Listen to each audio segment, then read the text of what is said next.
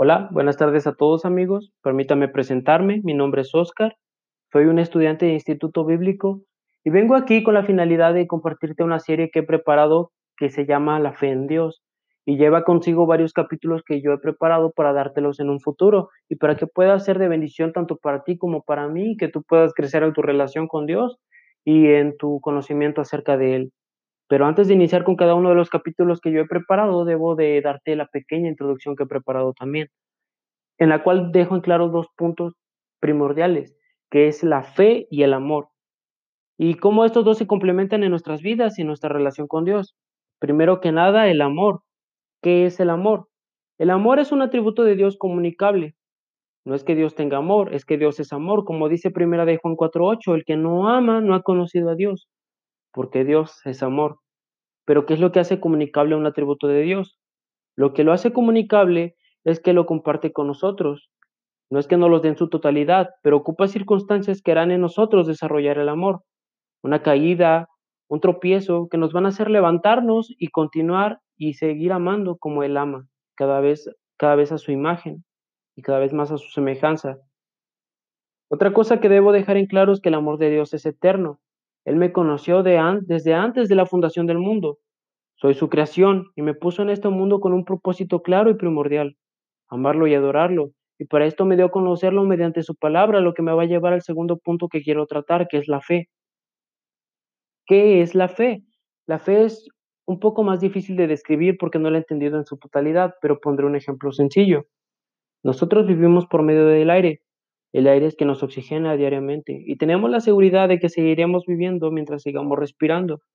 Aunque no lo vemos, sabemos que está presente. De igual manera, la fe es nuestra certeza de algo que sabemos que existe, aunque no la veamos. Así lo explica el autor al libro de los Hebreos. Es pues la fe la certeza de lo que se espera y la convicción de lo que no se ve, según Hebreos 11.1. Antes de ser hijos de Dios, nuestra fe estaba muerta. Podríamos creer en nosotros, pero nuestro esfuerzo sería en vano pues no llegaríamos a algo satisfactorio. Cuando llegamos a la presencia del Señor y nos volvemos hijos suyos y comenzamos a conocerlo por medio de su palabra y que el amor que nos ha entregado, la fe en nosotros se aviva.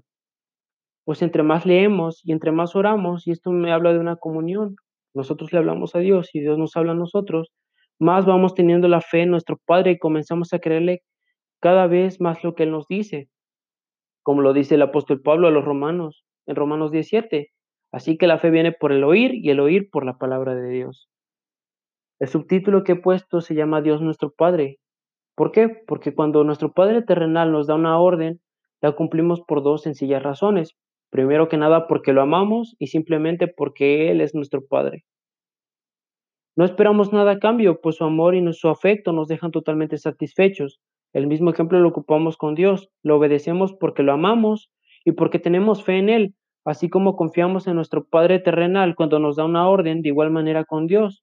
Caso contrario, no se, haría, se nos haría muy difícil confiar en un extraño que nos da una orden, pues no lo conocemos y no conocemos sus intenciones. Al obedecer a nuestro Padre Celestial, automáticamente lo que hacemos es amarlo y adorarlo, pues el Dios el que amamos es totalmente digno de confiar. Y la conclusión que te puedo dejar para todo esto que te he estado hablando es que el amor y la fe se complementan, pues Dios para haber, pues Dios para habernos amado tuvo que habernos tenido fe, y para habernos tenido fe tuvo que habernos amado, y al nosotros corresponderle de la misma manera, en obediencia, será totalmente auténtica, y demostraremos que en verdad somos hijos de Dios y que lo amamos y que nacimos para adorarle. Esto se llama corresponderle a Dios. Y es lo que yo te puedo dejar el día de hoy. De verdad que yo espero que haya sido de bendición para ti y que te pueda edificar completamente. Te mando un abrazo a la distancia y yo espero que todo esto pueda ser de gran bendición para ti. Al igual que quiero escuchar tu comentario, puedes escribirme de varias maneras. Después te estaré comunicando cómo hacerla. Pero te mando un abrazo a la distancia y espero verte pronto. Si tienes alguna duda, por favor también házmela saber y, y cada vez yo estaré subiendo más contenido. Esténse atentos. Hasta luego.